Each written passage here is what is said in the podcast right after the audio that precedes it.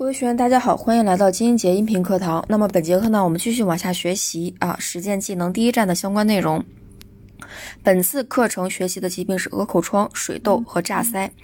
好，我们先来看一下鹅口疮。鹅口疮呢，就是以口腔、舌上散布啊、散在或者是满布白色屑状物为特征的一种口腔疾病。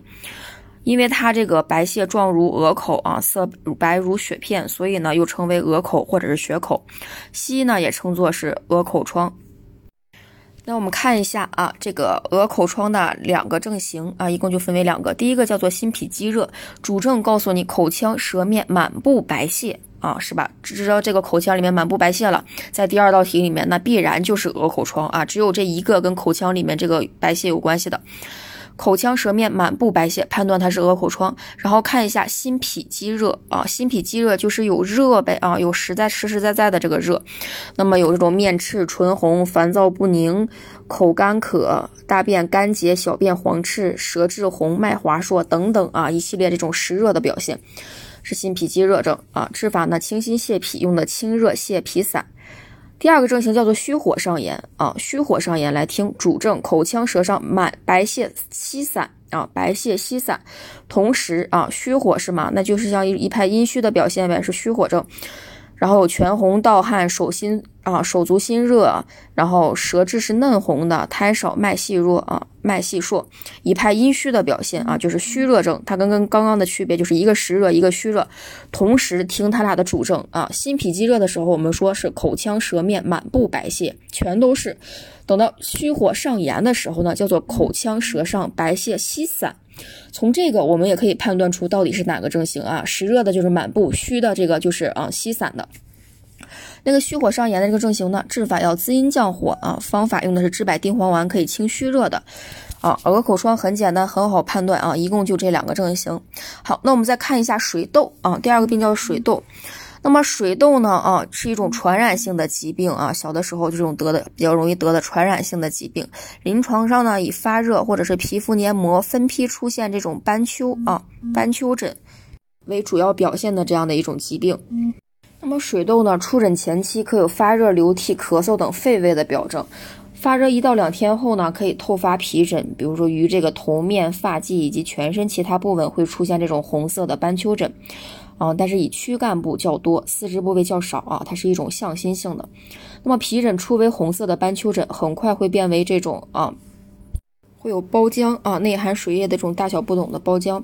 那么周围红晕，皮薄易破啊，会有这种痒感啊，继而干燥，好，然后会结痂脱落啊，结痂脱落，一般不会留留这种斑痕。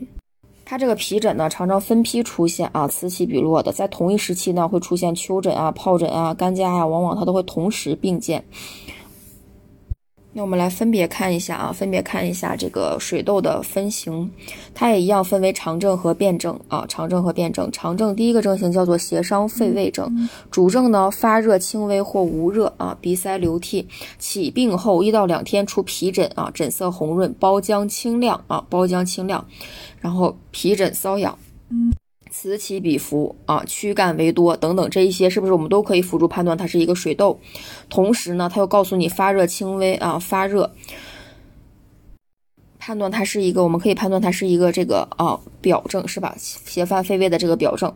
然后治法呢要疏风清热，利湿解毒，这里用的是银翘散啊，银翘散。常症的第二个症型叫做邪滞气盈症啊，主症呢它会比刚刚会有严重一些，刚刚是在。胃是吧？胃气盈血，刚刚是在胃，是在表，现在要再到了气分。哦，邪滞气盈症主症呢会壮热不退，烦躁不安，口渴欲饮啊，皮疹分布的较密，然后疹色紫暗。这个时候刚刚是刚刚第一个症型是包浆清亮的，对吧？现在已经严重了，它的包浆是浑浊的。啊，这个判看见包浆浑浊啊，壮热不退，包浆浑浊，我们判断它是水痘的邪滞气盈症。我们要清气凉营，解毒化湿啊，这里用了清胃解毒汤。来看一下辩证啊，同样分为两个症型。第一个叫做斜线心肝，主症呢高热不退，头痛恶呕吐，烦躁不安啊。这个包稠液浊，疹色紫暗，包稠液浊，疹疹疹色是紫暗的。然后呢，它会有这种昏迷抽搐啊，斜线心肝的这种表现啊，烦躁不安、昏迷抽搐的表现。我们判断它是一个斜线心肝症啊。治法清热解毒、镇凉镇惊息风，用的是清温败毒饮啊。看见高热不退、昏迷抽搐、包这个包浆是这种啊粘稠的啊稠浊的，我们可以判断它是斜线心肝的水痘。好，第二个症型叫做邪毒闭肺症，邪毒闭肺啊，就是更加严重的一种这种啊有毒热的表现。看一下它的主症：高热不退、咳嗽气急、喘促鼻山啊，张口抬肩，都一派这种非常严重的表现。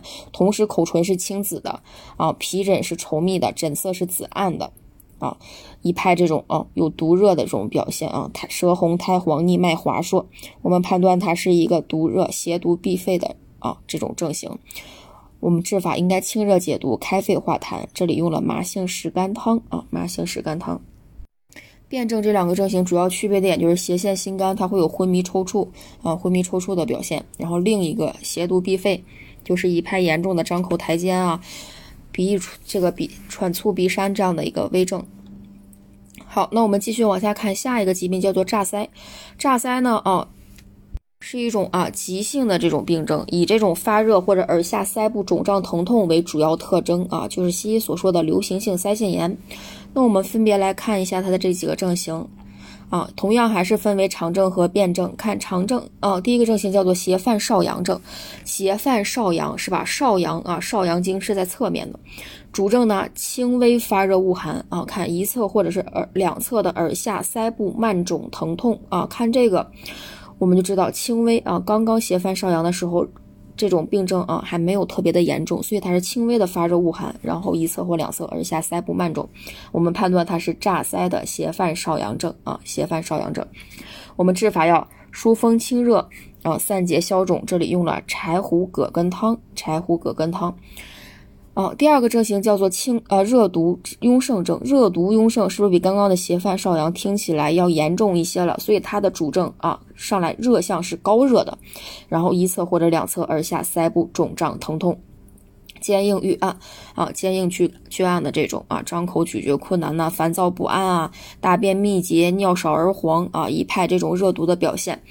治法呢要清热解毒，软坚散结啊，用的是普济消毒饮啊，普济消毒饮。辩证同样分为两个，第一个叫做斜线心肝，是吧？刚刚说心肝，斜线心肝是不是应该有这种神昏抽搐的表现？所以他告诉你主症高热啊，耳下腮部肿痛，我判断它是炸腮，然后会有神昏嗜睡、向强、反复抽搐啊这样的表现，那我们判断它是一个斜线心肝症。治法呢要清热解毒、息风开窍，方药选了清温败毒饮。